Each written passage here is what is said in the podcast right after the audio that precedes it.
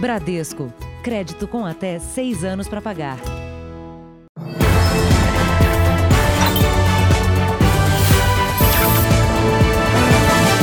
Boa noite.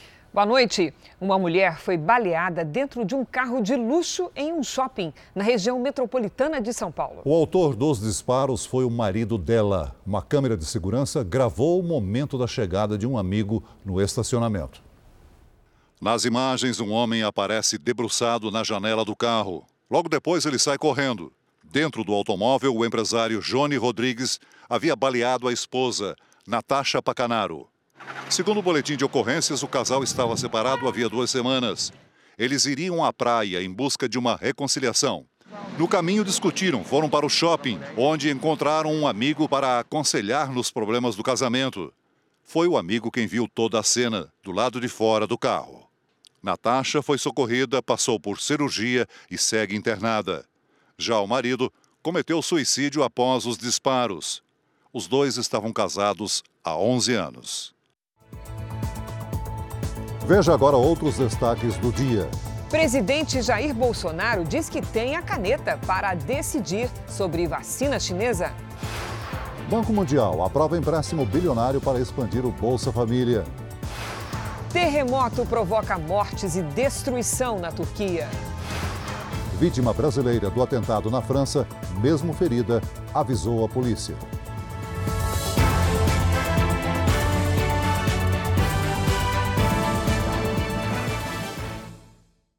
Oferecimento NextJoy, a conta digital Next para você e seus filhos.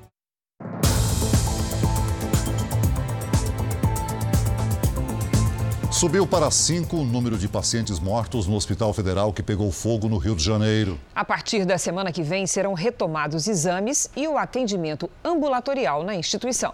O protesto é pela reabertura imediata dos prédios que não foram atingidos pelo incêndio. É o mesmo pedido dos pacientes. A filha de Elisângela tem uma má formação no crânio. Faz tratamento no Hospital Federal de Bom Sucesso desde que nasceu. A história dela é um pouco complexa de cirurgias e, e outras coisas que aparecem. E agora é, eu estou sem saber o que fazer. Os funcionários acompanharam a chegada de uma equipe do Ministério da Saúde no hospital. Houve reunião para tratar da retomada dos atendimentos. Na próxima semana, quatro prédios do complexo deverão ser reabertos para atendimento ambulatorial e sessões de quimioterapia.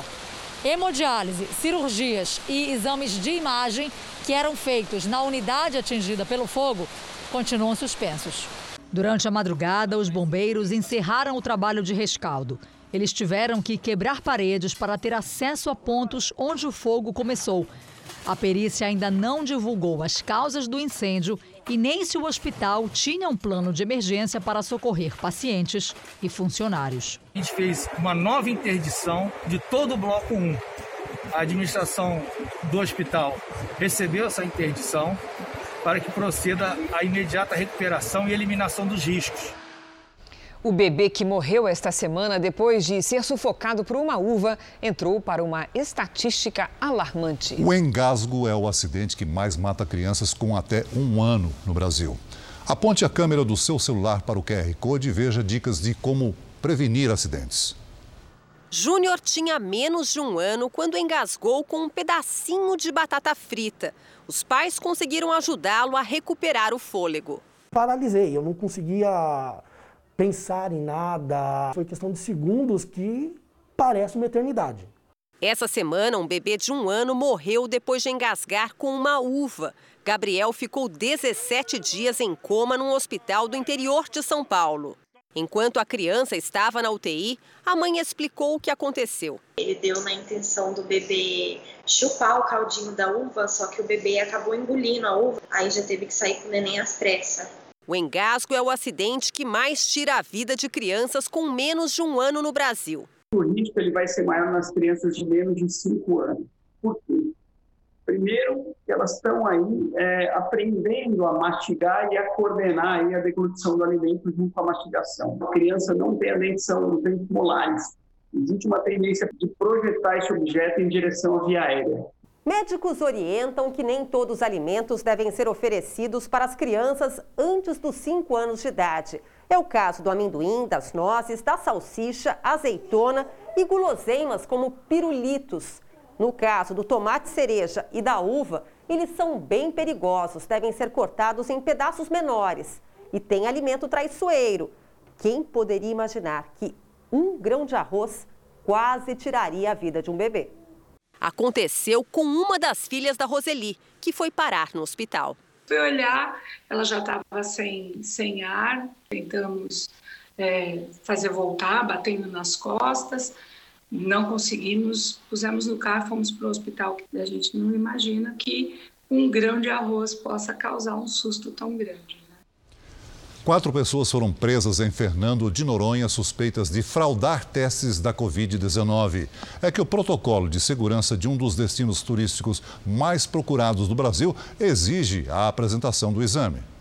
Os turistas, dois homens e duas mulheres, partiram de Araguaína, no Tocantins, em um jato particular e desembarcaram no arquipélago na última quarta-feira, dia 27. Os quatro apresentaram resultados de exames, segundo eles, colhidos no dia do embarque. Mas a Secretaria de Saúde de Pernambuco checou os dados no Tocantins e descobriu que eles foram adulterados. Houve uma falsificação, eles alteraram a data da coleta. O exame apresentado à Vigilância de Saúde como se a coleta tivesse sido feita no dia 28 e, na verdade, a coleta foi feita no dia 25. O protocolo de biossegurança de Fernando de Noronha determina a apresentação do resultado de um exame feito no mesmo dia ou, no máximo, 24 horas antes. Os turistas vão responder por crime contra a saúde pública, falsificação de documentos e associação criminosa. Eles poderão deixar a ilha somente após o resultado de novos exames da Covid-19 realizados nesta sexta-feira. Vamos aos números de hoje da pandemia no Brasil. Segundo o Ministério da Saúde, o país tem 5 milhões 516 mil casos da Covid-19. São mais de 159 mil mortos. Foram 508 registros de mortes nas últimas 24 horas. Também entre ontem e hoje, pouco mais de 12 mil pessoas se recuperaram. No total, praticamente 5 milhões de pacientes foram curados e quase 400 mil seguem em acompanhamento. 19 pessoas morreram até agora e pelo menos 400 estão desaparecidas após um forte terremoto atingir a Turquia. Prédios desabaram soterrando moradores. O abalo foi sentido também na Grécia e chegou a causar um tsunami. O estrondo.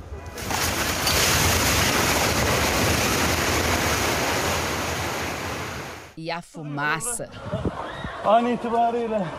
Vários prédios desabaram e dezenas de construções foram afetadas. Tudo aconteceu em poucos segundos. Nesta imagem, o edifício parece feito de papel, tamanha a violência da destruição.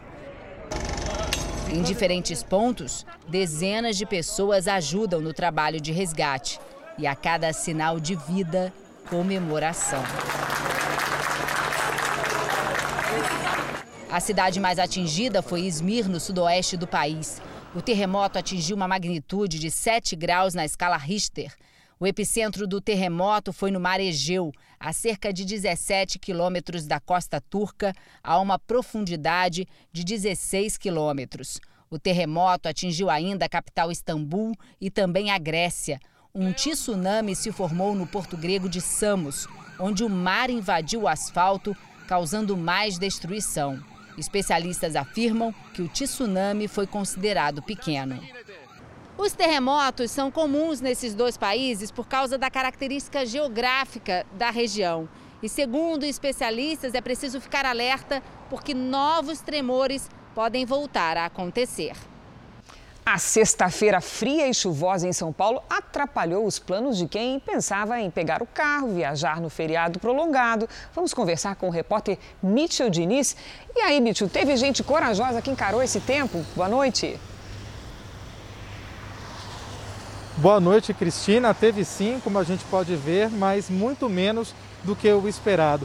Eu estou aqui no quilômetro 16 da rodovia dos imigrantes, que é o principal caminho utilizado por quem sai da capital paulista com destino ao litoral.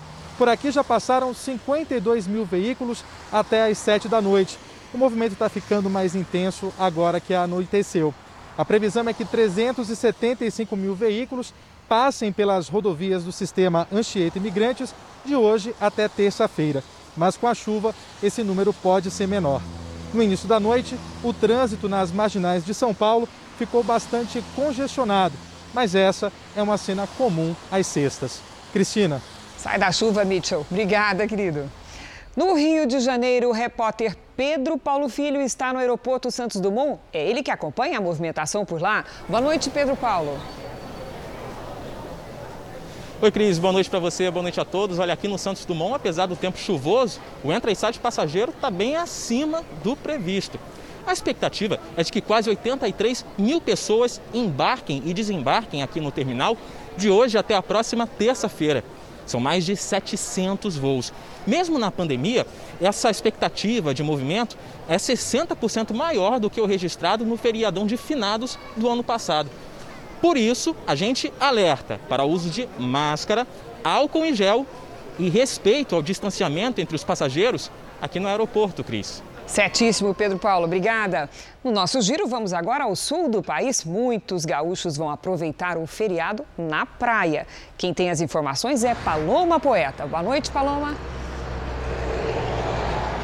Oi, Cristina. Muito boa noite para você, para o Celso e para todos que nos acompanham. Nós falamos do alto da BR-290, mais conhecida por aqui como a Freeway, que liga Porto Alegre às praias do litoral norte do Rio Grande do Sul e também de Santa Catarina. Você está acompanhando aí as imagens ao vivo neste momento. O trânsito já diminuiu bastante, o movimento já é bem mais leve, considerado então uh, moderado. São cerca de 50 carros por minuto que passam por aqui. A capacidade máxima nesse trecho é de 80 veículos por minuto. Segundo a concessionária que administra a rodovia, quase 40 mil veículos já fizeram esse trajeto nesta sexta-feira. As principais estradas do Rio Grande do Sul vão receber uma fiscalização especial em função do feriado prolongado. Cristina. Obrigada, Paloma. Do Rio Grande do Sul para Minas Gerais, a repórter Natália Jael está na rodoviária lá em Belo Horizonte. Boa noite, Natália. Como é que os mineiros vão fazer para enfrentar os ônibus com pandemia? Oi, Cristina. Boa noite para você, boa noite a todos. Olha só, as empresas vão ter que colocar na entrada de cada veículo um cartaz informando sobre a obrigatoriedade do uso de máscara durante toda a viagem. As empresas vão ter que disponibilizar também álcool em gel na entrada de cada veículo para os passageiros. Aproximadamente 34 mil pessoas devem deixar a capital mineira pelo terminal rodoviário. Outras 31 mil devem desembarcar por aqui de hoje até terça-feira. Os números são 44% menores se comparados com o feriado de finados do ano passado. Os destinos mais procurados são Vitória, Cabo Frio, Macaé, Rio de Janeiro, São Paulo e Brasília. Cris, Celso. Obrigada, Natália. E veja daqui a pouco: perseguição e tiroteio assustam bairro nobre de São Paulo. E também os brasileiros que lutam para conseguir um emprego em plena pandemia.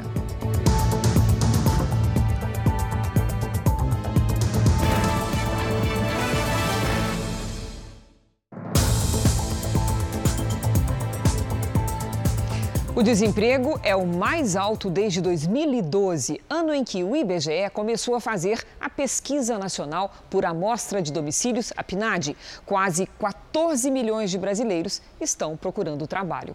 Esse número também significa mais de 14% da população economicamente ativa e leva em conta os meses de junho, julho e agosto. É, o desemprego está pior porque, com a reabertura da economia, as pessoas voltaram a procurar o trabalho perdido na pandemia. Nossas equipes ouviram esses brasileiros que estão tentando se recolocar de uma maneira ou de outra. Ninguém pode dizer que falta esforço para conseguir um emprego. Sexta-feira chuvosa e lá segue a dona Ruth, cozinheira, em busca de uma vaga e a moda antiga, eu peço uma oportunidade olhando no olho da pessoa. Me dá uma oportunidade de mostrar o meu trabalho. Eu só quero que você veja o meu trabalho. Magda viveu os mesmos dias de angústia com o desemprego. As crianças, às vezes, querendo alguma coisa, não ter. A hora de dormir, que é a hora que a gente fica pensando no dia, como foi. E a todo momento, né? A van escolar ficou seis meses estacionada na garagem. Com a pandemia, a tia Magda já não tinha alunos para transportar, perdeu todos os clientes, chegou a passar necessidade, mas ela teve uma ideia: adaptar o veículo para vender verduras, legumes e frutas. E com isso, ela consegue faturar de 100 a 150 reais por dia. Essa é a única renda da família. Seis dias por semana, ela percorre as ruas de Ferraz de Vasconcelos, na Grande São Paulo, e sempre para em frente a condomínios da cidade. Pouco a pouco, Magda, de 46 anos, conquista clientes. Eu achei excelente essa ideia dela, muito criativa, né? E é assim, a gente vai se virando, né? Não é o ideal, mas é um recomeço. Estou muito grata porque pelo menos eu estou conseguindo comer, porque pagar as contas ainda não estou conseguindo não, mas pelo menos comer não está faltando mais. Pela agilidade na linha de produção, o Guilherme parece ser um veterano. Aos 21 anos, ele é um dos 25 funcionários temporários contratados por essa indústria alimentícia. Nada a ver com o trabalho de telemarketing que ele perdeu na pandemia. Agora ele tem três meses para ganhar um crachá permanente. Vou dar o meu máximo melhor para que chegar no final e seja efetivado. É só, só comemorar. Veja agora os destaques do próximo Domingo Espetacular. Foragido e com nome falso. A estratégia de Paulo Cupertino para escapar da prisão pela morte do ator Rafael Miguel. E uma entrevista exclusiva com o irmão do criminoso. Eu vim até Roraima acompanhar as investigações sobre o sequestro de Romano dos Anjos. Apresentador da Record TV, que denunciava casos de corrupção, foi torturado e abandonado com fraturas pelo corpo pela primeira vez desde o sequestro. Os relatos dele e da esposa feitos reféns essa semana. As horas de agonia. Você ficar, você morre. Suma dessa cidade. Suma. Como superar o trauma. Não sei quando que eu vou poder exercer a minha profissão da forma que ela deve ser exercida. Quem tem mulher que namora. A esse peão segura uma carreira de mais de 50 anos. Canta aí pra sua sogra dentro de casa, vai. Não me interessa se ela é coroa. Por onde será que anda Sérgio Reis? É neste domingo espetacular, depois da hora do faro. Até lá. Veja a seguir, depois das queimadas, a luta pela sobrevivência dos animais no Pantanal. E também, mau tempo e erro dos pilotos derrubaram um avião que matou o cantor Gabriel Diniz.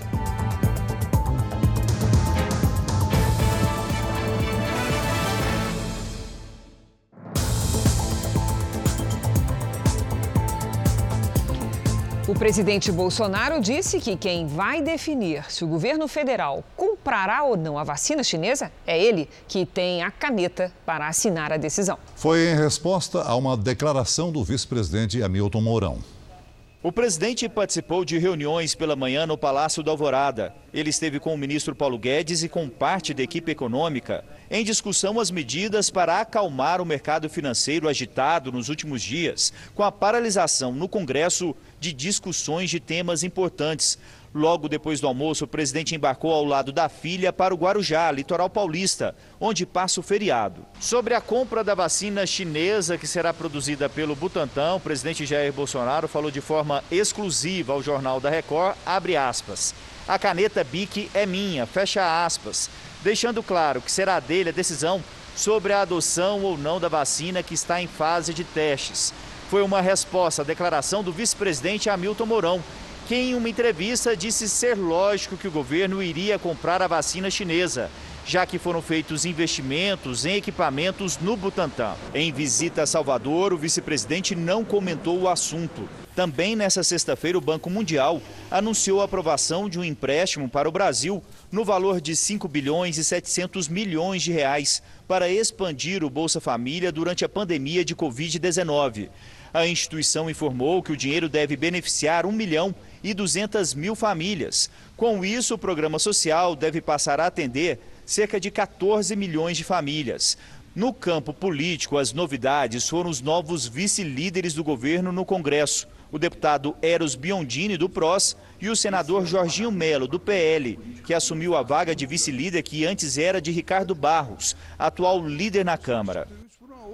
O presidente Bolsonaro chegou ao Guarujá, no litoral de São Paulo, no final da tarde. Mais informações com Mariana Bispo, que está na Baixada Santista. Boa noite, Mariana. Olá, Cris. Boa noite para você. Boa noite, Celso. Isso mesmo. O presidente Jair Bolsonaro chegou ainda há pouco aqui no Forte dos Andradas, onde deve passar o final de semana e o feriado de finados. Jair Bolsonaro desembarcou na cidade de São Paulo logo no início da tarde, seguiu de helicóptero aqui para a Baixada Santista e, na entrada do Forte dos Andradas, tirou fotos e cumprimentou apoiadores. Disse que veio para descansar. Essa é a sexta vez que o presidente se hospeda aqui. A última foi no início deste ano. Não há agenda oficial prevista para a viagem e o presidente deve voltar à capital federal na próxima terça-feira. Cris, Celso. Obrigada, Mariana. O Ibovespa, principal índice da Bolsa de Valores de São Paulo, voltou a cair nesta sexta-feira. Com isso, a queda foi de 2,72% hoje e acumula uma queda de 7,2% na semana. Os especialistas veem motivos internacionais para essa instabilidade, como a alta dos casos da Covid-19 na Europa e nos Estados Unidos. Já no Brasil, a indefinição sobre a agenda econômica é que estaria contribuindo para a situação. O dólar foi vendido hoje a R$ 5,74, uma queda de 0,49%. A Rússia anunciou que prepara salas de vacinação para imunizar moradores de Moscou contra a Covid-19 a partir de novembro. 9 mil moradores da capital já receberam duas doses da vacina durante os ensaios clínicos. A Sputnik V está na última fase de testes. As Forças Armadas intensificaram ações de combate a crimes ambientais e controle da fronteira na Amazônia. Os repórteres Felipe Alves e Yuri Ascar acompanharam um treinamento feito hoje no Pará. Caças AF-1 Skyhawk, carros lagarta anfíbios, navios patrulha, lanchas e botes e a estrela da operação, o navio Doca Multipropósito Bahia, a segunda maior embarcação da Marinha Brasileira. O navio não é multipropósito só no nome não, ele tem espaço e equipamentos para diversas funções.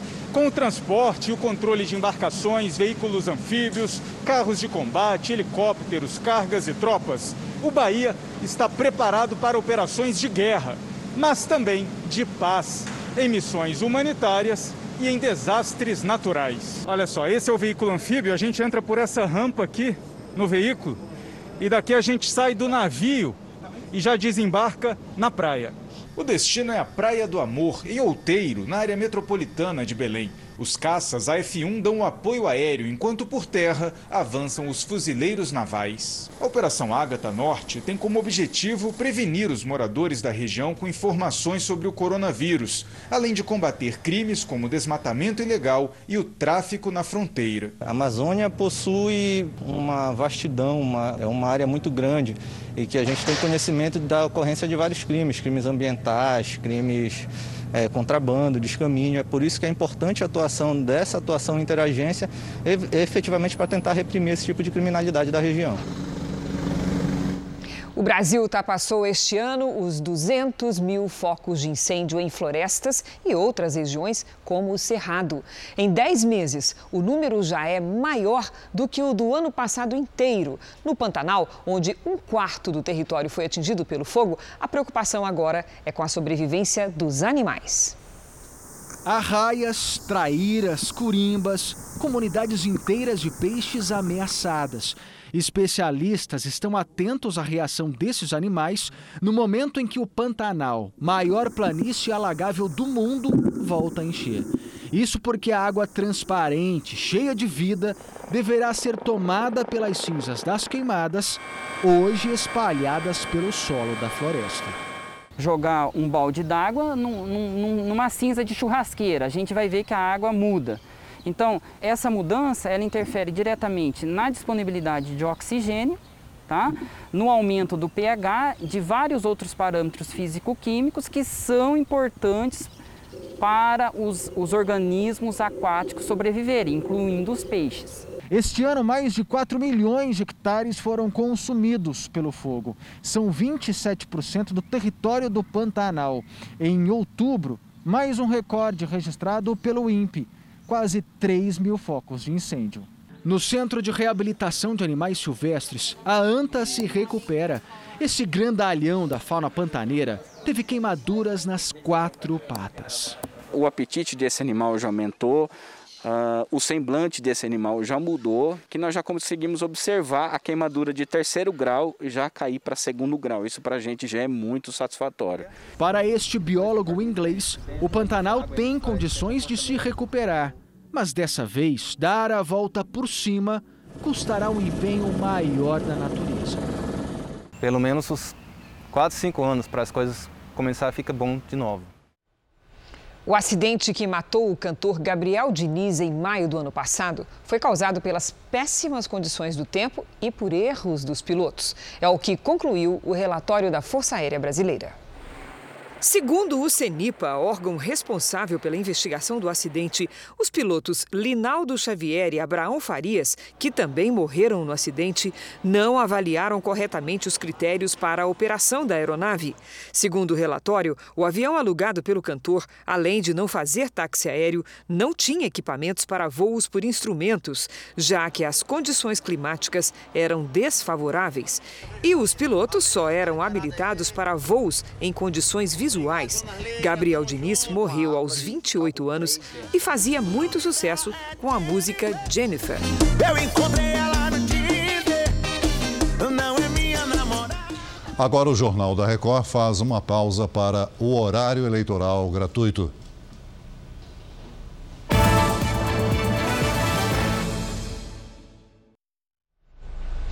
O Jornal da Record segue nas nossas redes sociais e para Brasília. Cinco suspeitos fugiram de uma abordagem da polícia e se trancaram por quase sete horas dentro de uma casa. Eles estariam com uma moto adulterada e outra sem licenciamento e chegaram a ferir um policial. A rua foi cercada bem cedo. A confusão foi no Gama, cidade a 40 minutos do centro de Brasília. Na casa, cinco suspeitos todos primos e irmãos. Pedras, telhas e tijolos foram arremessados na direção dos policiais militares. Na abordagem a três indivíduos num carro, foi localizar duas chaves de moto. E eles conversaram, não souberam dizer, dizer de onde eram aquelas chaves. Aí quando foi mexer numa das motos, a moto ligou. E era uma moto que tinha um chassi adulterado e ela é preta, se não me engano, e a moto era vermelha. No momento em que a polícia tentou prender os suspeitos por desacato e resistência, eles teriam soltado um cachorro da raça Pitbull contra os policiais. O animal acabou sendo morto. A polícia tem a versão dela, porque ele tem que falar alguma coisa. Entendeu? Agora eu tenho a prova real, meu cachorro está morto com quatro tiros. Foram quase sete horas de negociação comandada pelos policiais do Batalhão de Operações Especiais. Só então os quatro homens e o adolescente decidiram se entregar. Agora, eles vão responder pelos crimes de dano ao patrimônio público e lesão corporal contra um dos PMs. No Rio Grande do Sul, uma operação pôs fim a um grupo criminoso que comandava o jogo de bicho em duas cidades no interior. Quatro pessoas foram presas. Veículos e dinheiro em espécie foram encontrados em endereços de São Francisco de Paula e Igrejinha. Segundo as investigações, o grupo tinha um patrimônio de 2 milhões de reais, lucro que viria da exploração do jogo do bicho, que é ilegal. E ainda no Rio Grande do Sul, traficantes escolheram um lugar acima de qualquer suspeita para montar o negócio a porta de uma delegacia. 30 metros. Essa era a distância do ponto de tráfico de drogas até a delegacia em Sapucaia do Sul, a 30 quilômetros da capital. Os policiais nem precisaram sair do prédio para flagrar a entrega de drogas. Essa investigação ela iniciou em razão de denúncias que nós recebemos da comunidade. Essa proximidade auxiliava nas vendas, evidentemente, porque é, tinha uma, uma possibilidade de monitoramento da delegacia. Na frente do imóvel havia uma oficina mecânica, tudo para despistar a polícia.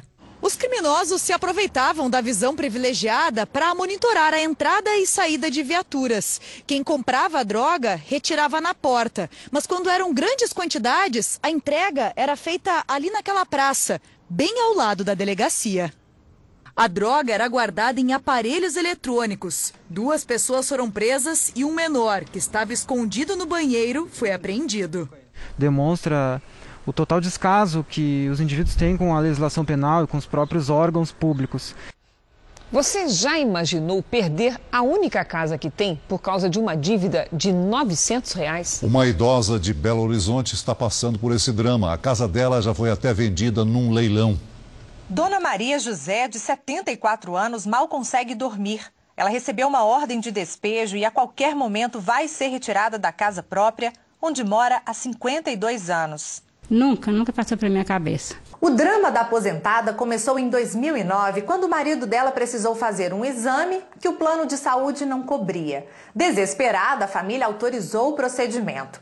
O idoso acabou morrendo e os parentes ficaram sem condições financeiras de pagar os 900 reais que deviam ao hospital. Nós tentamos negociar, mas aí ficou naquela situação que nós iríamos é, correr atrás dos direitos, né, para saber se o plano cobria ou não. Quase três anos depois, Dona Maria José recebeu uma intimação com a cobrança da dívida. No ano passado, eles descobriram que o único imóvel da família tinha ido a leilão e sido arrematado por 350 mil reais, metade do valor da casa. O advogado da família tenta reverter a situação com base em uma lei federal que assegura que o único imóvel de uma família não pode ser penhorado para pagamento de dívidas. O interesse dela é a casa. Assim sendo, sendo nula essa arrematação, os valores voltam à propriedade do arrematante. O IPTU do imóvel já está chegando em nome do atual proprietário e Dona Maria José está com medo. Eles chegar aí, né, e despejar, né, com a gente na rua, né. Um avião de pequeno porte caiu no início da noite numa região próxima a Belo Horizonte. A aeronave pegou fogo depois do impacto. Segundo as primeiras informações, as quatro pessoas que estavam a bordo foram socorridas sem ferimentos graves. O acidente ocorreu na zona rural, quando o piloto tentava pousar no aeroporto de Igaratinga, perto de uma rodovia estadual. O Estado do Rio de Janeiro e a União vão receber mais de 14 milhões de reais devolvidos pelo ex-secretário estadual de Saúde, Sérgio Cortes. A restituição faz parte de um acordo de delação premiada. Sérgio Cortes trabalhou no governo de Sérgio Cabral e teria desviado verbas do Instituto Nacional de Traumatologia e Ortopedia, o INTO. O ex-secretário já foi condenado a mais de 30 anos de prisão e, por enquanto, cumpre medidas cautelares em casa.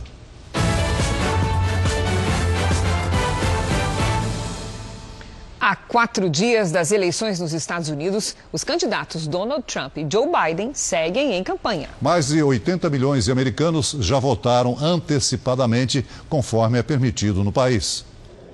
Em Nova York, os eleitores enfrentaram horas de fila, chuva e temperatura de cerca de 6 graus, mesmo com o voto não sendo obrigatório. Os guarda-chuvas ajudavam a manter o distanciamento social. Já nos comícios, o tempo estava melhor. No estado de Iowa, o candidato Joe Biden prometeu, sem dar detalhes, que vai acabar com o coronavírus. Esse é um dos temas mais abordados durante as campanhas: a luta contra a pandemia. O país bateu o recorde diário de novos casos, foram mais de 91 mil. Os Estados Unidos seguem no topo da lista de contaminações no mundo e já passaram dos 9 milhões de infectados. Antes de partir para uma viagem de campanha, o presidente Trump foi questionado sobre o local de onde assistiria à divulgação do resultado das eleições. Na resposta, novamente o coronavírus. Não há certeza se será num hotel por causa das recomendações contra a pandemia. Hoje, o presidente passou por três estados, entre eles o Michigan. Trump passou uma mensagem otimista, dizendo que as pessoas estão melhorando e ele mesmo é um exemplo disso. Quase 6 milhões de pacientes já se recuperaram da Covid-19 nos Estados Unidos. Em Magé, na Baixada Fluminense, uma mulher foi assassinada a tiros um dia depois de relatar à Polícia Federal que vinha sofrendo ameaças. A polícia investiga a possibilidade de motivação política. A vítima tinha acabado de sair de casa. Câmeras registraram quando um carro com homens armados se aproximou. A imagem não mostra, mas Renata Castro, de 38 anos, foi morta a tiros logo depois. Renata era cabo eleitoral em Magé, na Baixada Fluminense. Há três anos, atuava ao lado de políticos da cidade. Recentemente, ela usou as redes sociais para denunciar que estava sendo ameaçada.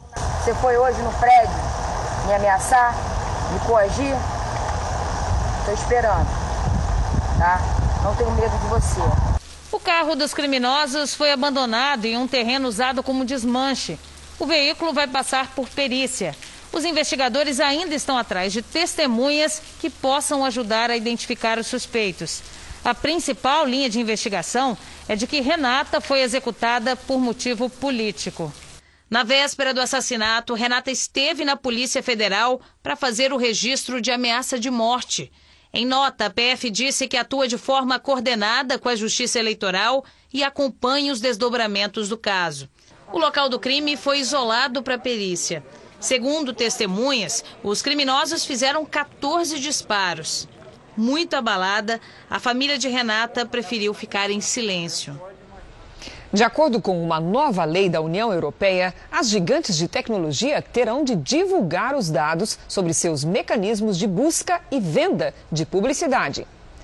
A medida afeta empresas como Google, Amazon, Apple e Facebook. Elas serão obrigadas a liberar os arquivos sobre anúncios para as autoridades do bloco. O objetivo é esclarecer como os mecanismos de busca e venda de anúncios realmente funcionam. Um grupo de orcas resolveu aparecer na costa de Santa Catarina. Foi na capital, Florianópolis. Um pescador que estava na região com amigos registrou pelo menos cinco animais. A aparição durou pouco mais de dois minutos. Isso! Nossa, você viu? A bicha tá comida, você viu? Em São Paulo, um único bairro de alto padrão viu três tiroteios diferentes com intervalo de poucos minutos. Tudo começou quando a polícia abordou um grupo de assaltantes. Os criminosos tentaram roubar uma casa no bairro do Morumbi, zona sul de São Paulo, perto do Palácio do Governo do Estado. Nessas imagens de um circuito de segurança, eles aparecem abordando o veículo de um casal que passava pela rua. Houve correria. A dupla trocou tiros com a polícia antes de dar início a uma perseguição. Segundo os policiais, durante a fuga, os criminosos invadiram outra residência. Os dois assaltantes que permaneceram na casa trocaram tiros novamente com a polícia. Eles foram baleados e levados para um hospital. Os outros dois foram perseguidos por ruas da região. A polícia registrou tiroteios em pelo menos três pontos diferentes do bairro. O grupo usava armas de longo alcance no assalto. Essas fotos mostram os fuzis deixados pela quadrilha dentro de um carro abandonado no momento da fuga. A PM usou um helicóptero para perseguir os criminosos. Os fugitivos seguiram em direção à comunidade de Paraisópolis, a poucos quilômetros do local. Sexta-feira de chuva e frio no centro-sul do país. Você quer saber como vai ficar o tempo no seu final de semana? Vamos conversar com ela, Lidiane Sayuri. Boa noite, Lid. Oi, Cris. Boa noite para você, para o Celso, para quem nos acompanha. Olha, fim de semana com chuva e temperaturas mais baixas, viu? Nas últimas 24 horas, a Baixada Santista recebeu toda a água esperada para o mês. Em Santos, vários pontos alagados. Uma frente fria ajuda a concentrar a umidade do Espírito Santo até o norte do Brasil. E o mar segue agitado, com ondas de até 3 metros entre São Paulo e o sul da Bahia. Tem alerta para alagamentos e deslizamentos no Rio de Janeiro, no Espírito Santo, em Minas Gerais e no litoral baiano. O tempo fica firme no Rio Grande do Sul, entre o interior paulista e Mato Grosso e nas áreas claras do Nordeste. No Centro-Oeste e no Norte, pancadas. Em Curitiba, máxima de 17 graus. Em Goiânia, 27. No Recife e também em São Luís, 31 e 33 em Boa Vista. No Rio de Janeiro, muita chuva, com máximas de 22 e 21 graus. Em São Paulo, chove mais no sábado, máximas de 19 e 18 graus. Bom fim de semana. Obrigada, Lidy.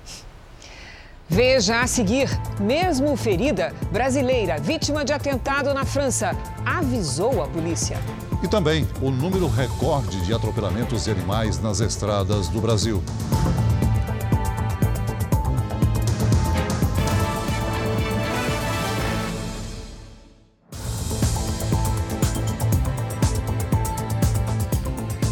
Um homem armado com uma faca tentou atacar policiais em Paris. Ele foi parado com uma arma de choque e detido. O incidente acontece no momento em que a segurança é reforçada na França depois do ataque de ontem, que deixou três mortos em Nice. O anúncio foi feito pelo ministro das Relações Exteriores, que afirmou que o reforço na segurança, dentro e fora do país, acontece porque a França está sob forte ameaça. 3.500 militares já foram convocados.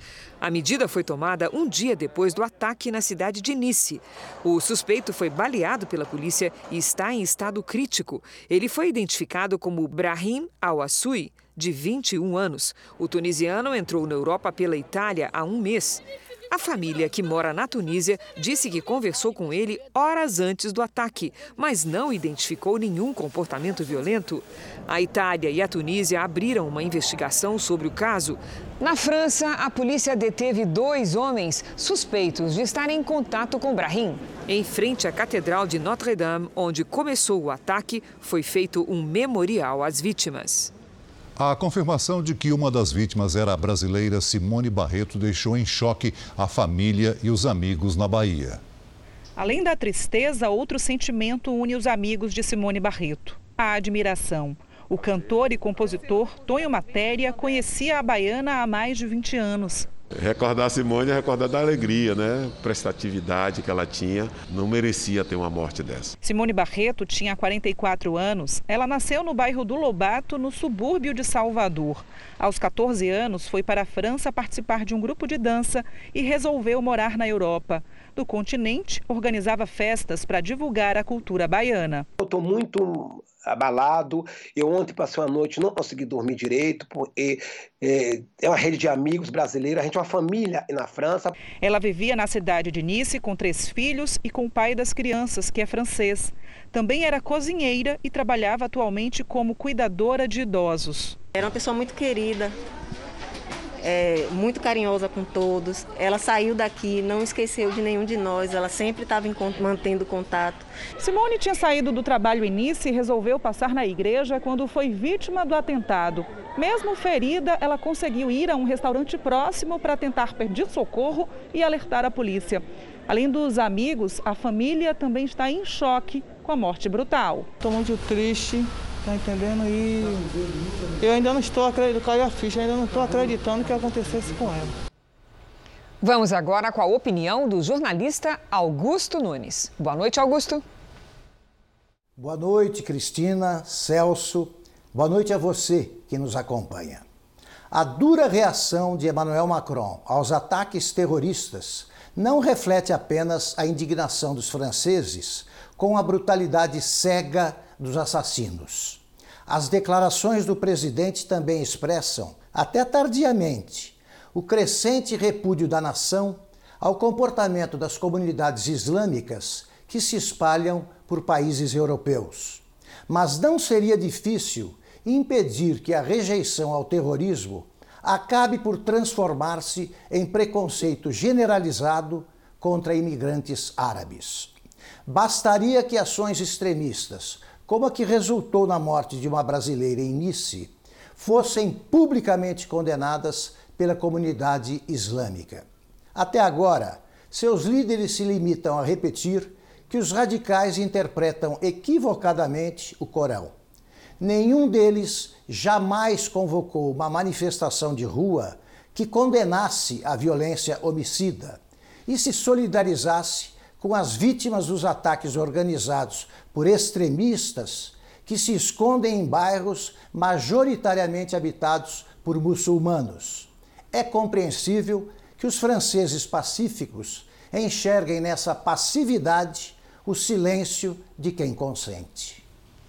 As estradas em todo o Brasil representam uma ameaça à vida dos animais selvagens. Aqui em São Paulo, Celso, uma ONG se dedica a resgatar cuidar e depois soltar os animais na natureza, o número de atropelamentos bateu um recorde no último mês? Esse não é exatamente um lugar adequado para um passeio em família. Animais e estradas são uma combinação que quase sempre não acaba bem. Pouquíssimas rodovias no Brasil têm passagens ecológicas para os animais cruzarem as pistas. Em São Paulo, onde quilômetros de asfalto roubaram o espaço da bicharada, a situação sempre foi grave. Agora, com as queimadas, a sobrevivência dos animais selvagens ficou ainda mais arriscada. Este centro de reabilitação no interior de São Paulo recebe animais de todas as estradas do estado. No ano passado e até o meio desse ano, eles socorriam em média 10 animais por dia. No mês passado, setembro, sabe qual foi a média diária?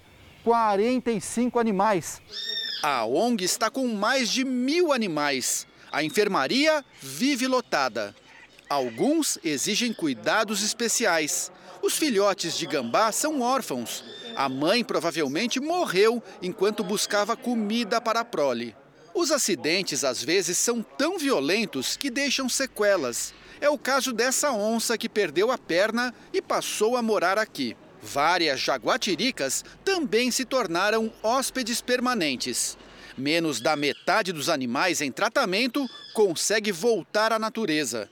As solturas são sempre gravadas e comemoradas pela equipe. É recompensa pelo trabalho todo, né? Os animais chegam, vítimas de atropelamento chegam em situações terríveis, né? Depois de todo um processo de recuperação, o maior, maior alegria é ver eles sendo devolvidos à natureza para eles voltarem a cumprir a função no, no ambiente. Há mais de 10 anos ajudando a cuidar dos bichos, Samuel tem algumas dicas para os motoristas nas estradas. É importante saber que os animais eles são mais ativos no período noturno. Então, sempre que você for transitar numa rodovia no, à noite, redobrar a atenção. Ainda mais perto de áreas de lago, de rios, de cursos d'água. Diego Maradona, um dos gênios do futebol, completa 60 anos hoje. Eu vou sempre te aplaudir, disse Pelé numa rede social. Dono da camisa 10 por todos os lugares onde passou, se consagrou no Boca Juniors, mas é lembrado até hoje por torcedores do Napoli e do Barcelona. Maradona colecionou lances memoráveis e levou a Argentina ao título mundial em 1986. Atualmente, Maradona trabalha como técnico do Gimnasia e Esgrima da Argentina. O Jornal da Record termina aqui. E à meia-noite e meia tem mais Jornal da Record. Você fica agora com a novela Amor Sem Igual. Boa noite, ótimo final de semana. Boa noite.